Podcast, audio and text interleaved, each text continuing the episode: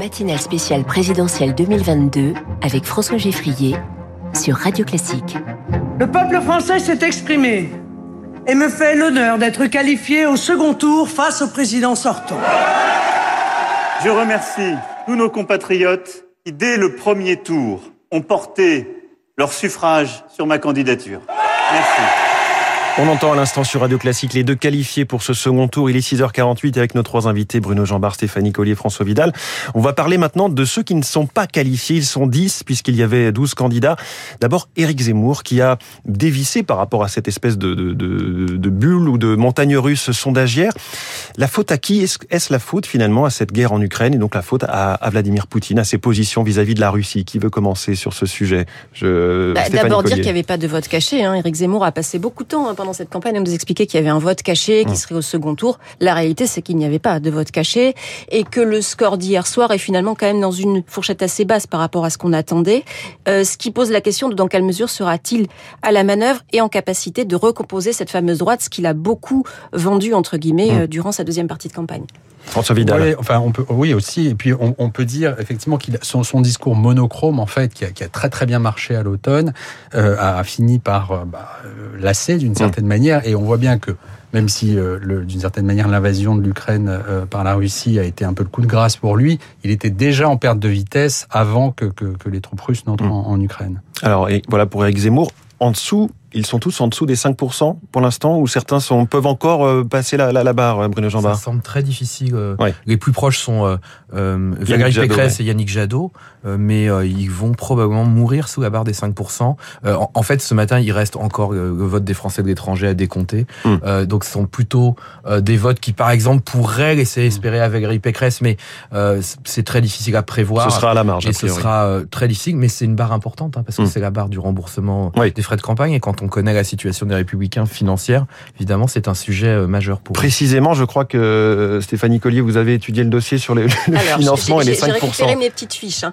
Donc, ce que je voyais, c'est que si un candidat recueille moins de 5% des suffrages exprimés, l'État lui verse l'équivalent de 4,75% du plafond des dépenses autorisées au premier tour, ouais, soit 800 423 euros. Pour info, d'après les estimations que l'on avait, la campagne de Valérie Pécresse coûtait entre 10 et 15 millions d'euros. Donc, elle se ferait rembourser maximum 800 000 sur 14 euh, millions. Euh, voilà, donc euh, gros problème en perspective pour, pour les républicains. Et tout de même, ce, que dit, ce que dit l'enseignement d'hier soir, c'est que c'est la fin de deux partis, les LR et le PS. En tout cas, sur des partis de gouvernement. En tout cas, c'est une énorme désillusion, une claque, euh, puisqu'il baisse encore par rapport à 2017, Alors. où déjà ça avait été euh, très difficile. C'est un effondrement. Euh, le score hier soir de, de Anne Hidalgo et de Valérie Pécresse, c'est 6,5%. C'est-à-dire c'est moins que au Benoît total, Hamon. Oui. Au total. Oui. C'est moins que Benoît Hamon tout seul en, en 2017. Sur la fin, j'ai juste une petite prudence, c'est que aujourd'hui, euh, Emmanuel Macron n'a pas construit une force durable de remplacement au-delà de lui. Et donc, on ne sait pas ce qui adviendra dans 5 ans, puisque dans 5 ans, Emmanuel Macron ne pourra plus se représenter. Euh, mais c'est vrai que euh, ça paraît euh, très difficile de voir ces deux partis continuer à exister euh, sur le plan national. Maintenant, on aura une petite sur réponse. Sur le plan local, ils existent. Oui, et on aura quand même une petite réponse aux élections législatives parce que euh, on ne sait pas euh, s'ils ne vont pas réussir à tenir quelques positions. Je rappelle que les Républicains aujourd'hui, c'est le premier groupe d'opposition à l'Assemblée nationale, mmh. une centaine de députés. François Vidal, des échos. L'ancrage local, quand même, des élus euh, socialistes et, et, républicains est quand même très très fort. Et donc, euh, le, le, effectivement, les, les, les enseignements des législatives nous diront si effectivement c'est bien la fin de, de ces deux force politique ou pas. Après, ouais. je peux, je peux, peut-être anticiper votre question sur Yannick Jadot. Et, et il était à 13% aux oui. européennes, enfin la liste Europe Écologie. Oui, il y a, a peut-être, c'est peut-être à la limite pour les écologistes que le, le, le, le verdict est le plus dur, mmh. parce que ça devait, bon, on l'a beaucoup dit, hein, ça devait être leur campagne. Les sujets, euh, enfin, sur l'urgence climatique sont maintenant. Au, on n'en a jamais autant parlé. Voilà, c'est ça, au centre du débat politique. Et on voit bien que, que leur élect... enfin, l'électorat naturel qui aurait dû se porter vers Yannick Jadot est allé vers Jean-Luc Mélenchon pour l'essentiel, hein, mmh. notamment les jeunes. Et donc c'est vraiment une question là pour le coup existentielle d'un point de vue politique. quoi. C'est que c'est une offre qui ne séduit pas et qui même sur les sujets les plus ils ont été quelque part phagocytés un peu par tous les candidats, mais notamment sans doute par Jean-Luc Mélenchon qui en a fait un axe majeur de sa campagne. Oui, je pense que ce sont trois candidats qui ont subi un phénomène qui s'est produit dans les 15 derniers jours. Donc là, vous parlez de Valérie Pécresse, Anne Hidalgo, Yannick, Yannick Jadot. Jadot qui était un phénomène de vote utile. Hier soir, il faut quand même savoir que dans nos enquêtes, 50% des électeurs qui ont voté pour Jean-Luc Mélenchon nous disent qu'ils n'ont pas voté pour leur candidat préféré, mais pour, ils ont voté utile pour celui qui leur semblait avoir le plus de chance. Un sur deux, c'est énorme, c'est très rare. Et on en a un tiers chez Emmanuel Macron.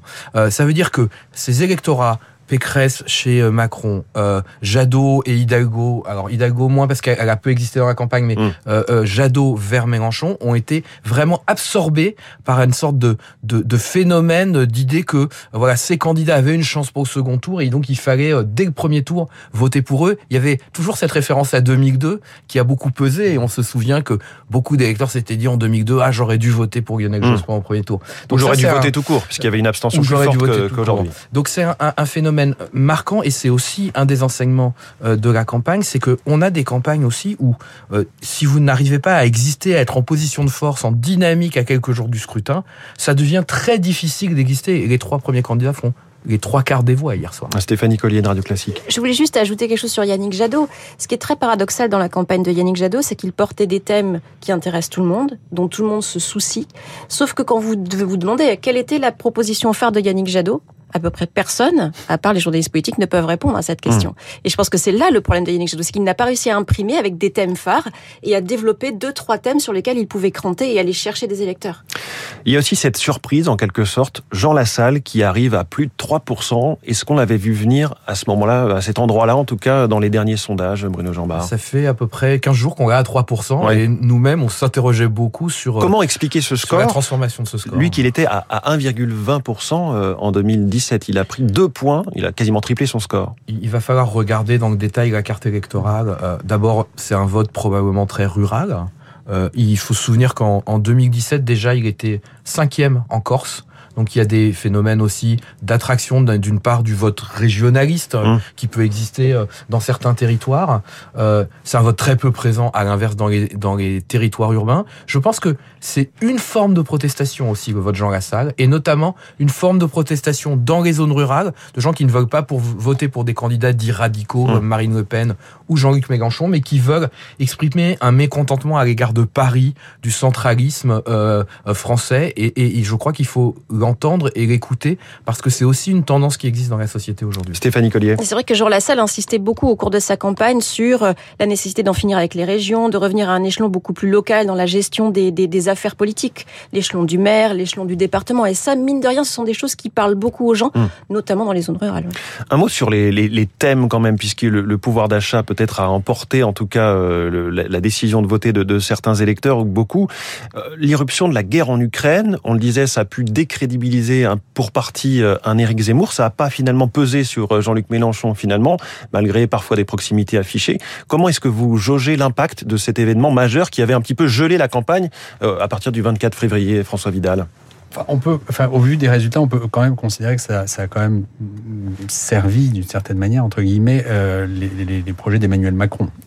Finalement, il finit à un score qui qui est assez proche de, de, de ce qu'on a appelé, enfin, de l'effet drapeau d'une certaine manière. Hein. Donc, il a, il a été quand même porté par, par sa, sa l'aspect le, très, très fort de, de, de cette guerre, l'irruption de cette guerre dans, dans l'actualité. Et ses fonctions actuelles. Et ses fonctions actuelles et la, la, la, façon dont il s'est emparé en tant que président de, de, l'Union européenne de, de ces sujets, l'a mis sur le devant de la scène et il en a profité dans, dans, dans les urnes. On le voit bien quand même. Bruno Jambard. Oui, euh, c'est un événement euh, qui est assez difficile à décrypter. Alors, quand on regarde le résultat d'Emmanuel Macron, on se dit que clairement, ça lui a bénéficié euh, probablement, même s'il y a eu aussi ce phénomène de vote utile et qu'il est toujours difficile de faire la part entre les deux. Quand on regarde l'évolution de l'importance accordée à la guerre en Ukraine dans son choix de vote, après son entrée un peu fracassante hein, au moment de, de, l'entrée en guerre de la Russie à plus de 32%, ça n'a cessé de décroître dans la campagne. On a fini à 20% seulement des électeurs qui avaient l'intention euh, de voter là-dessus. Donc ça a quand même euh, pesé euh, marginalement et on le voit. je le disais, hein, 45% pour deux candidats dont on dit qu'ils sont pro-Poutine, euh, Marine Le mmh. Pen euh, et euh, Jean-Luc Mélenchon, alors que dans toutes nos enquêtes, 85-90% des Français nous disent qu'il faut soutenir l'Ukraine contre la Russie dans ce conflit. Bruno Jambard, vice-président d'Opinion et vous restez avec nous, vous revenez avec nous juste après le journal de, de 7h, ainsi que Stéphanie Collier, rédactrice en chef de Radio Classique. François Vidal, je vous garde pour 7h15. Nous serons là plus sur les enjeux purement économiques avec Jean-Hervé Lorenzi, le fondateur du Cercle des économistes. Vous l'aurez compris, cette édition spéciale de Radio Classique continue dans quelques instants. La météo, le journal de 7h, mais aussi territoire d'excellence.